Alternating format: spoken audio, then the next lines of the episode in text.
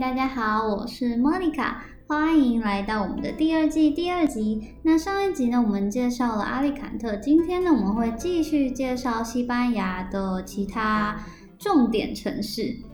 那首先呢，我们来聊聊离阿利坎特最近的这个巴伦西亚、瓦伦西亚跟巴塞隆纳、巴塞隆纳。那瓦伦西亚呢，从这个阿里坎特坐火车大概三个多小时会到。那巴塞隆纳大概最快四个半小时，也有长达八个小时的火车哦。瓦伦西亚呢是瓦伦西亚省最大的城市。如果说马德里跟巴塞隆纳是一线的话呢，瓦伦西亚大概就是二线城市。那阿里坎特呢，大概就是三线。嗯，那瓦伦西亚当然也是有很多古迹跟一个很漂亮的教堂，但是呢，这些都不是我们今天要介绍的重点，因为我们时间 非常有限，所以大概每个地方呢，我都会只会挑一个我印象最深刻的点来介绍。那瓦伦西亚呢，最特别的呢就是法雅节，法雅节呢，也就是所谓的火节，那西班牙文呢叫做 Las Fias，那这个 Fias 呢就是火的意思。那这个火节是一个什么样的节日呢？嗯。我先补充说明一下，就是呢，我在这个欧洲的十个月呢，我每一天都有写日记，那我都会 po 在我的脸书上。那那我在做这一两集的准备的时候呢，就等于是从头到尾把我的日记从呃第一天，然后看到最后应该是三三百零几天，嗯，真的是唤起我非常多的回忆。而且我现在再回头看，觉得天啊，我当时真的很认真哎。那这个法雅节部分呢，我就直接念我当时写的这个日记给大家来听听看好了。那这个 Las Fias 法雅节呢，又称为火节。那它的起源呢，是十八世纪瓦伦西亚地区的木匠，在这个圣荷西节的前夕，圣荷西呢，就是这个呃天主教里面的一个圣人。啊，这个木匠呢，将冬天所用的烛台跟废弃的木材工具一起烧掉的传统。那为什么是圣荷西节呢？因为呢，这个圣荷西呢，他是耶稣的养父。那由于职业的关系呢，也被视为木匠们的守护神。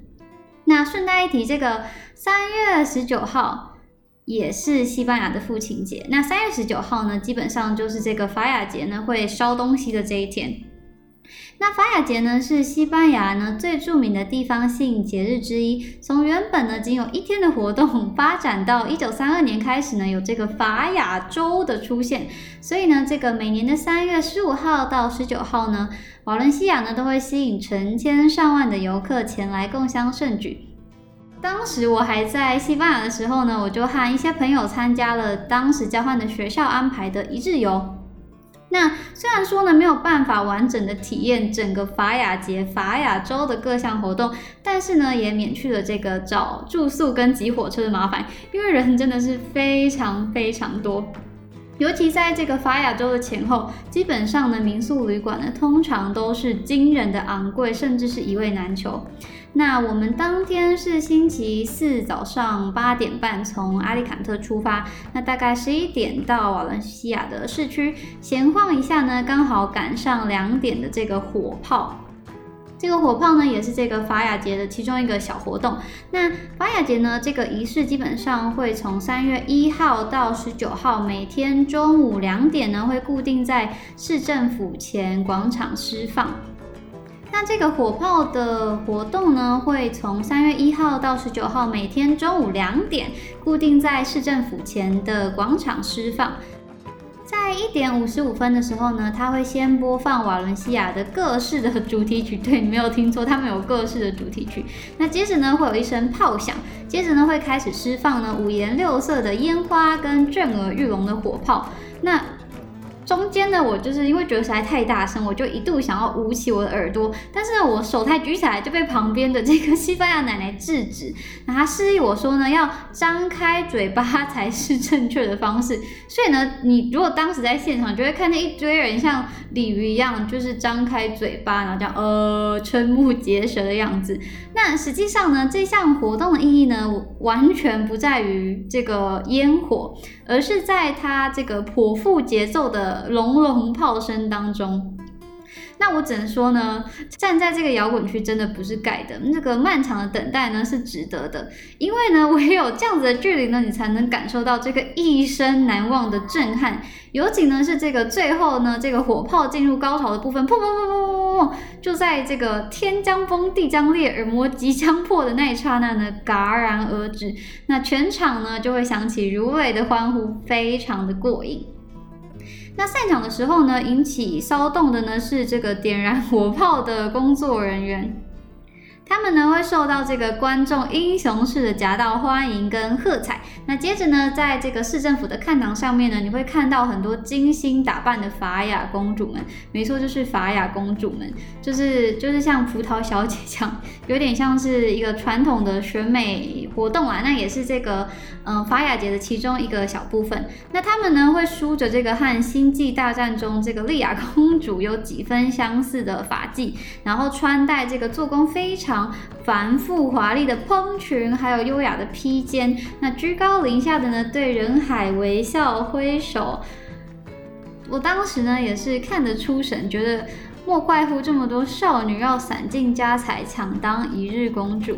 那我听西班牙的人开玩笑说呢，第一名的法雅公主呢不一定是最漂亮的，但一定是最有钱的，因为呢那些裙子都非常非常的贵。看完火炮跟法雅公主之后呢，其实下午基本上就没有什么特殊的活动。那基本上呢，就是在市区吃吃喝喝、逛逛，那看看各个角落的塑像。那傍晚的话呢，七点呢会有花车游行，但是呢，我去的那一年呢，非常不幸呢，因为风雨的缘故，所以这个花车游行就取消了。那八点半的时候呢，会有点灯的仪式。那十点呢，会陆续开始有焚烧。好的，那到目前为止呢，就是上半部分。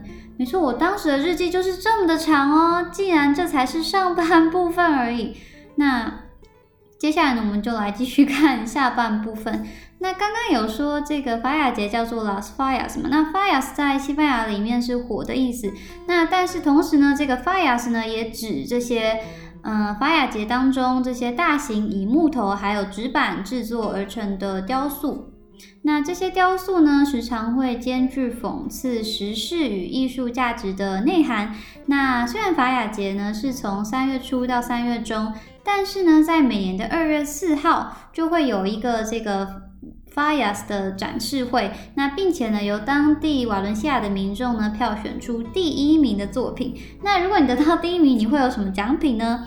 那这个第一名的这个作品呢，可以享有这项。免除被燃烧成灰烬命运的殊荣，安身立命于法雅博物馆，供后世瞻仰。那所以呢，如果你到瓦伦西亚旅行的时候没有赶上这个法雅节也没有关系，你可以来看看这间法雅博物馆，那看看每年的第一名呢都长什么样子。呃，当地的这个西班牙人跟我说呢，这个法雅节呢，虽然说表面上看起来是一天一周，但其实呢，对当地人来说呢，是一年性的。因为，你这个烧完的隔天，其实你就要开始准备募款，打造明年新的塑像。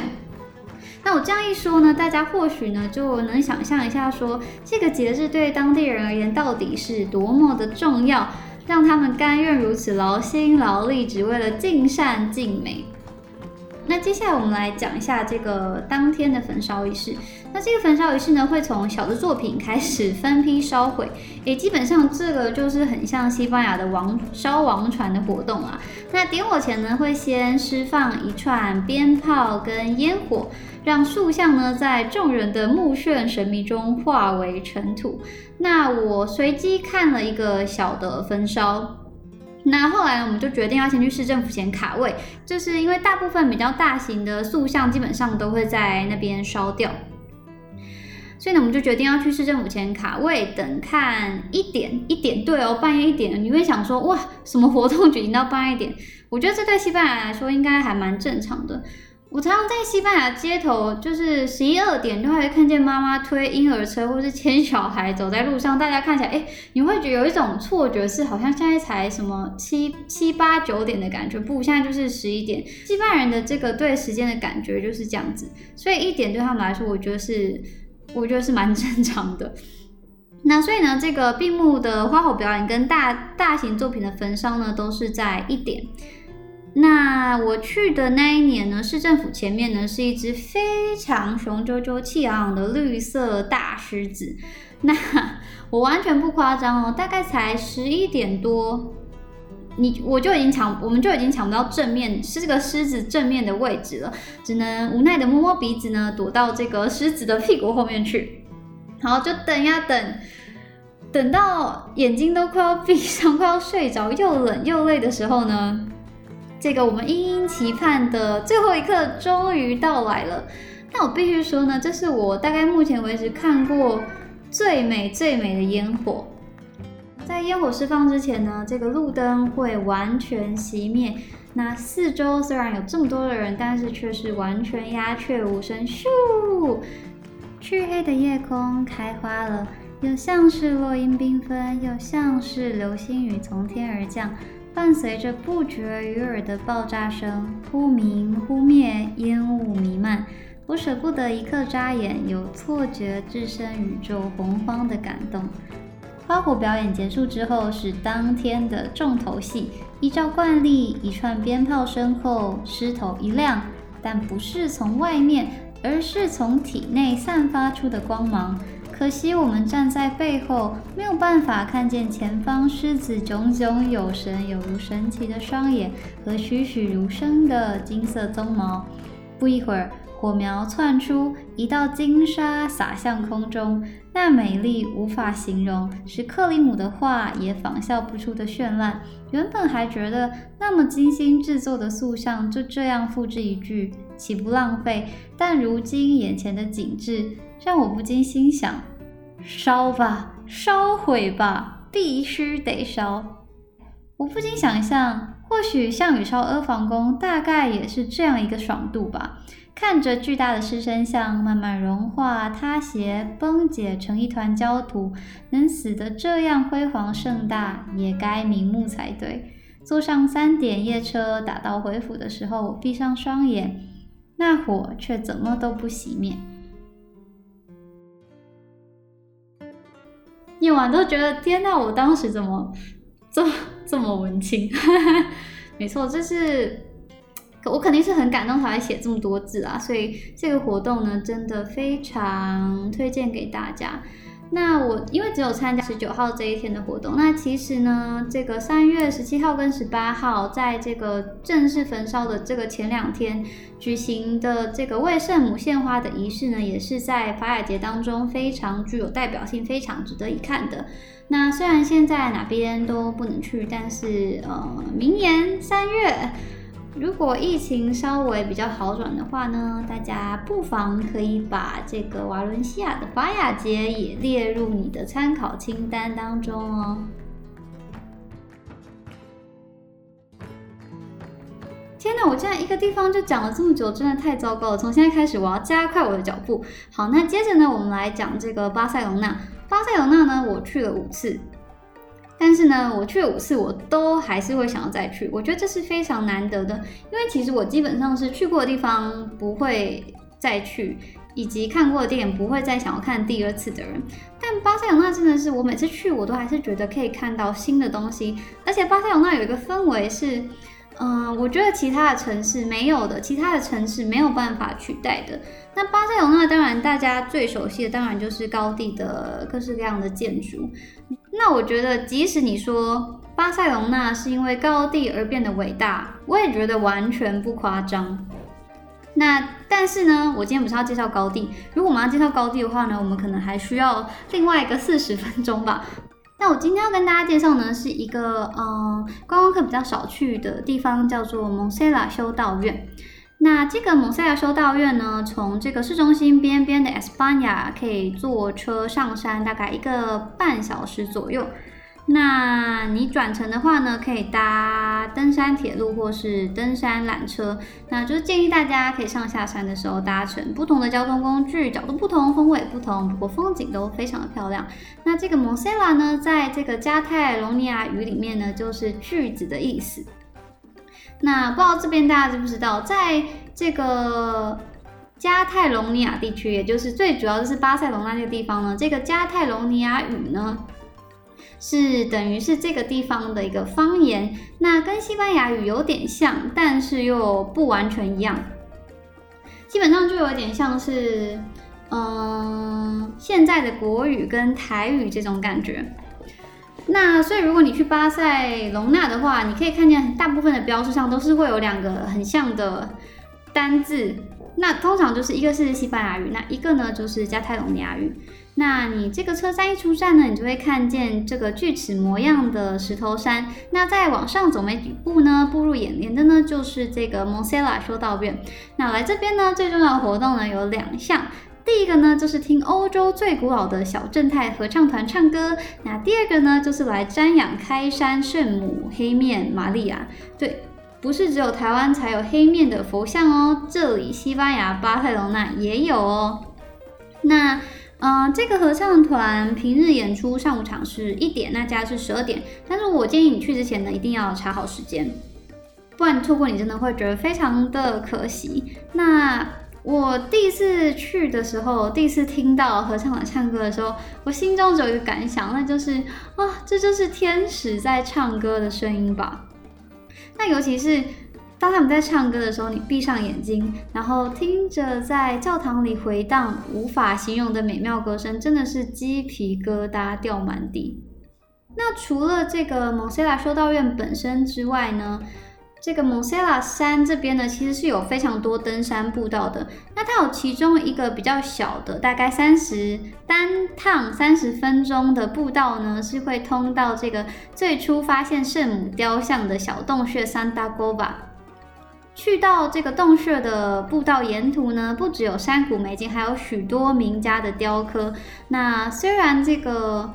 步道呢，稍微有一些地方略微陡峭，但是走起来呢，完全不孤单无聊。所以如果你喜欢爬山的话呢，也非常推荐你来这边。那这个地点呢，没有到超级冷门，但是旅行团的话还蛮少拜访这里的。那但是我强烈推荐呢，大家如果有机会来巴塞隆那，一定要来这个蒙塞拉修道院看看高地之外的巴塞隆那。那接着呢，我要来跟大家分享一件我在这个蒙塞拉山发生的非常白痴的事件，非常错误的示范。当天呢，我一是一个人去这个地方。那因为呢，我当天晚上就要搭火车回阿里坎特。那青旅呢，离这个车站又有一点远，所以呢，我就拖着我的行李箱，想说好，那我要找一个行李柜，然后寄放在车站。结果呢？结果呢？车站完全没有置物柜，无论是 S 班牙或是到达这个山上的车站，没有任何一个置物柜。我真的非常非常努力的找了一个都没有。那反正呢，无计可施之下呢，我只好拖着这个行李上山。我觉得旁边的乘客一定都觉得我超愚蠢的，但我当时想说，山上总是有该有服务处、有寄放行李的地方吧。结果也完全没有。我当下真的是觉得实在太悲剧，难道我要拖着这个行李箱爬山吗？我最后怎么办呢？请各位听众，请大家不要 judge 我，原谅我年幼无知。当时呢，我真的想不出办法，所以呢，我就把行李箱放在很大间的残障厕所里的一个小角落。我想说，没关系，我走，我超快速的走回去，再超快速的走回来。应该不会有人把这个行李箱偷走吧？没错，我就是做了一个这么无脑又错误的决定。那等我看完合唱团再回去厕所之后呢？诶，这个行李箱还在。但是呢，我后来就得意忘形，我就去走了那条来回一个小时的步道。但等我回来要下山的时候呢，我的行李箱已经不见了。反正我当时就觉得，天哪，QQ 悲剧，我该怎么办呢？我最后呢，还是硬着头皮去游客中心问这个柜台人说，嗯。那个不好意思，请问你们有人捡到东西吗？那这个服务人员呢？呃，非常亲切的，立刻帮我打电话询问保全，然后就问我说：“哦，你掉了什么啊？什么颜色等等？”结果我的行李箱竟然还在，感谢圣母玛利亚。但是我后来想想，我觉得这个行为实在太不可取了。那后来我把这件事情呢写在我的日记上嘛。那我有一个朋友就在下面留言说，我觉得你不应该担心他被偷走，你应该要担心你的行李箱被爆破。我后来想一想，对，放在一个公共厕所的黑色行李箱，怎么看都觉得非常的可疑呀。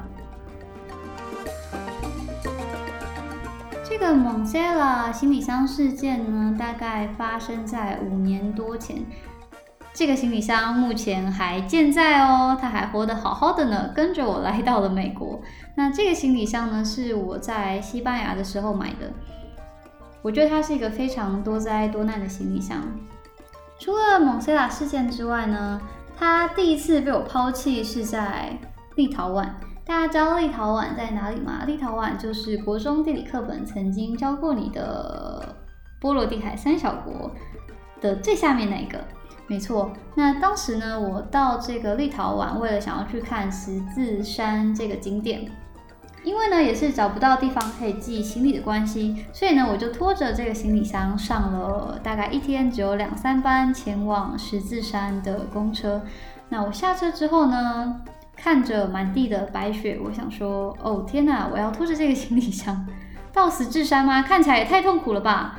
于是呢，我就当下举目四望，嗯，好像没有什么人。于是呢，我就把这个黑色可疑的行李箱偷偷放在了一棵公车站牌旁边的被白雪覆盖的大树下。那等我绕了一圈，从十字山历劫过来之后呢，嗯。行李箱，他就一个人孤零零的躺在雪地上等着我。那第二次呢，是在意大利的时候。那当时呢，我也是去了五渔村。那这次呢，我有好好的把行李寄放在车站的行李房。但是就在我结束一天的行程，搭上前往罗马的火车，坐车坐到一半，吃着麦当劳的时候，我突然觉得，哎，好像是不是？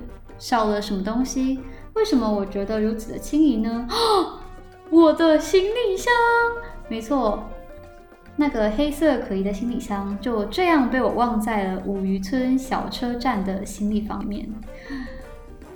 但十分有义气的我呢，当然是马上下车，坐最后一班车回去，把行李箱捡回来，再搭上最后一班前往罗马的车。总而言之呢，这个行李箱可以说是跟我一样多灾多难却又大难不死的旅行好伙伴。那介绍完瓦伦西亚、巴塞隆纳还有黑色可疑的行李箱之后呢，我们再聊聊其他的西班牙大城市。呃，马德里呢，我大概去过两三次。但是我觉得比起其他城市，马德里对我来说稍微比较普通一点。嗯，但是呢，在马德里市区有非常多非常有名，而且馆藏非常丰富的美术馆跟博物馆。那如果你有兴趣的话呢，也是蛮推荐的。但是因为呢，呃，马德里其实就是比较偏向大城市，然后加上我在马德里也有被爬的经验，所以呢，我对马德里的印象呢就稍微比较不好一点。那当然就是那当然呢，这呢就是西班牙的南部，西班牙南部真的非常值得一去。那我之前有说过嘛，在阿利坎特以及西班牙的中南部呢，留下了很多这个七到十三世纪阿拉伯人在伊比利半岛殖民的时候留下的痕迹。那西班牙的南部呢，更是明显，像是塞比亚、果多巴，还有阿梅利亚，还有格拉纳达这些地方呢，你都可以看见非常多伊斯兰的建筑跟历史。但是如果这四个里面只能选一个推荐的话，那我会推荐大家去格拉纳达这个地方。为什么会选格拉纳达呢？是因为格拉纳达呢是这个阿拉伯王朝在伊比利半岛最后一个政权的首要之地。那所以呢，在这边你可以看到最多最有代表性的这个 Moorish 的建筑。那 Moorish 这个字呢，是从 Moors 来。那 Moors 指的呢，就是摩尔人。那摩尔人指的又是什么呢？摩尔人呢，指的就是我们之前说过，在七到十三世纪这段期间，呃，统治与居住在伊比利半岛上的一些阿拉伯人。那 Moorish 这个摩尔式的建筑呢，简单来说呢，就是融合了这个欧洲、西班牙与北非及阿拉伯文化特色的艺术以及建筑。那最有名的呢，应该就是位在这个格拉纳达的阿拉布罕宫。呃，我记得前不久好像就有一部韩剧，是不是就是以这个为它的剧名嘛？那这就是为什么我觉得西班牙非常值得一去的理由。因为呢，如果你从西班牙的北部一路玩到南部的话，你真的就是可以感受到，不止天气在变化，地貌在变化。眼前的景观跟建筑也不断的在变化。西班牙的北部呢，比较像大家想象中的欧洲，就是有高山、有城堡，然后四季分明。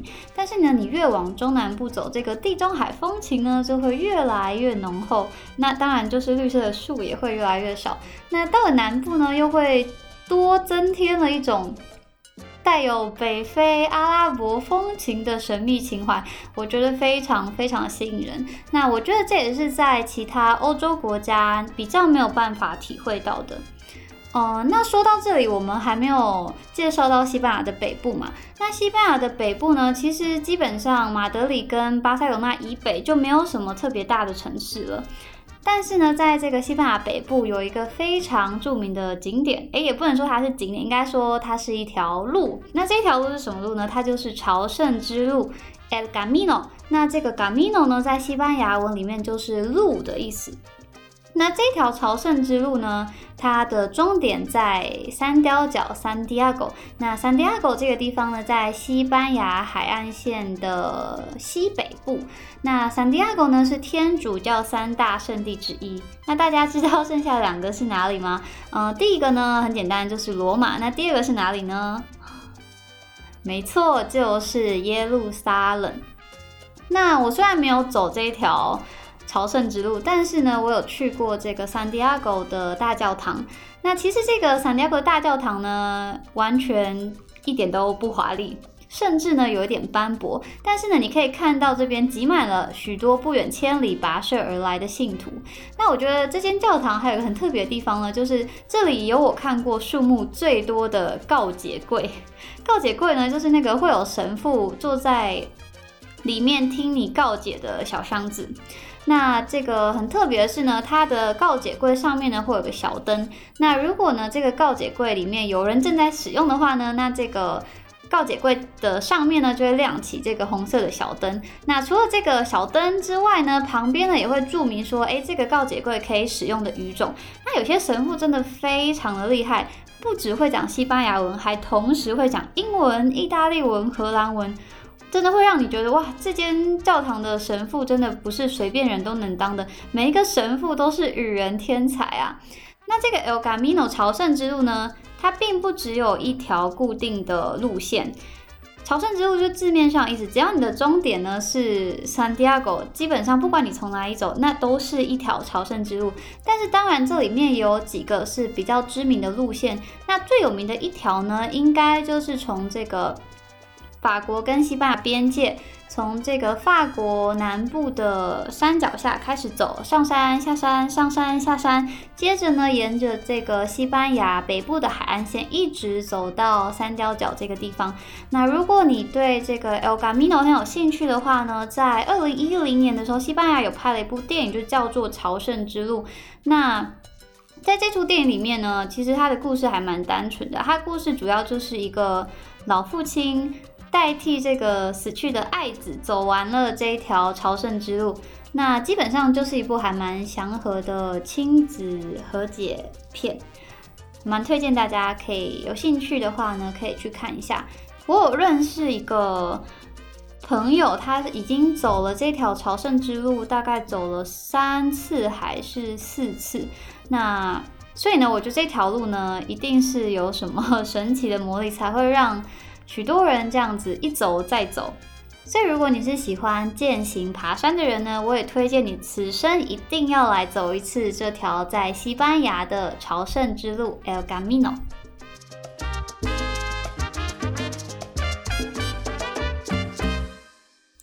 唠唠叨叨说了这么多，那西班牙的景点介绍呢，大概就到这边结束。那我觉得住在西班牙的这短短十个月呢，对我人生最大的影响就是让我变成一个酒鬼。没错，因为我觉得西班牙的酒，应该说不止西班牙，欧洲的酒真的就是便宜又好喝，物美价廉的一个概念。西班牙呢，不只是红酒、白酒，西班牙也有类似像。嗯，法国的香槟，但是呢，在西班牙不能叫香槟。哎，你知道这个香槟的名字其实它是非常严格的。香槟是你一定要在法国的某一些特定的区域用特定品种的葡萄，并且用特定的制作方法酿造出来的酒才可以叫做香槟。所以西班牙呢，把香槟，也就是英文里面的 sparkling wine，叫做 Gava。所以 Gava 呢，就是西班牙的香槟。那不管是哪一种呢，都非常好喝。那可能大家比较熟悉的还有像是桑格利亚或是 Mojito 这种调酒。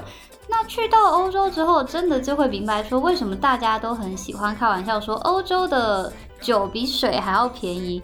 嗯，其实没有到真的比较便宜啦，但就是如果你去餐厅的话，酒跟水基本上可能是差不多价钱的。所以呢，与其点一杯水，当然是不如点一杯酒啊！大家说是不是？那尤其我后来又住了澳洲跟美国嘛，我觉得澳洲跟美国相比于欧洲，酒类其实真的是还蛮贵的。在澳洲跟美国，你不会非常想要去酒吧喝一杯酒，因为就是你直接去店里面买回来家里喝会划算非常非常多。但是在欧洲完全不会有这样子的顾忌。在西班牙的时候，很多 bar 的桑格利亚跟 Mojito 真的就是一杯一欧元，就是一杯。四十块台币，哇，比你去台湾的爸还要划算，这能不喝吗？当然是要天天喝啊！开玩笑的啦，大家饮酒一定要适量，尤其是喝酒不开车，开车不喝酒哦。那最后剩下一点时间呢，跟大家介绍一下这个西班牙的 dabas。大家知道 dabas 是什么吗？Dabas 呢，其实指的就是像西班牙的 bar 或是像餐厅里面会提供的小菜，呃，有点像下酒菜，又有点像是可以当正餐吃的小配菜。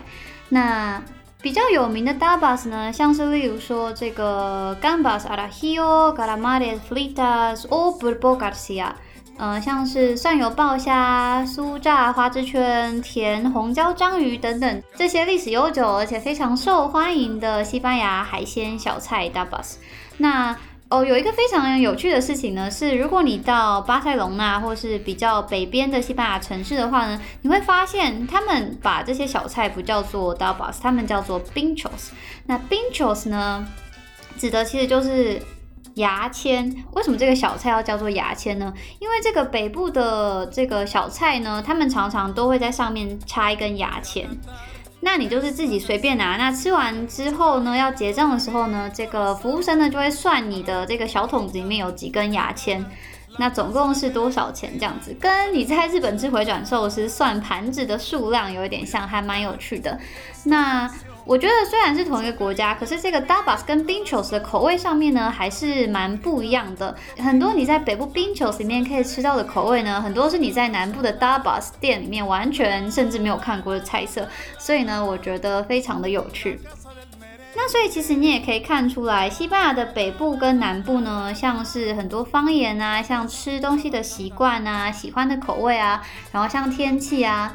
都非常的不一样，像西班牙的北部呢，跟台湾的北部一样，都是比较潮湿多雨，然后比较冷的天气。那所以呢，西班牙北部的人呢，常常会觉得西班牙南部的人呢，就是很急躁，不知道是在热情、在兴奋什么的。那西班牙南部的人会觉得西班牙北部的人都很冷淡，很没有人情味。所以看起来呢，好像不管是在哪个国家，站南北这件事情，好像永远都没有办法避免。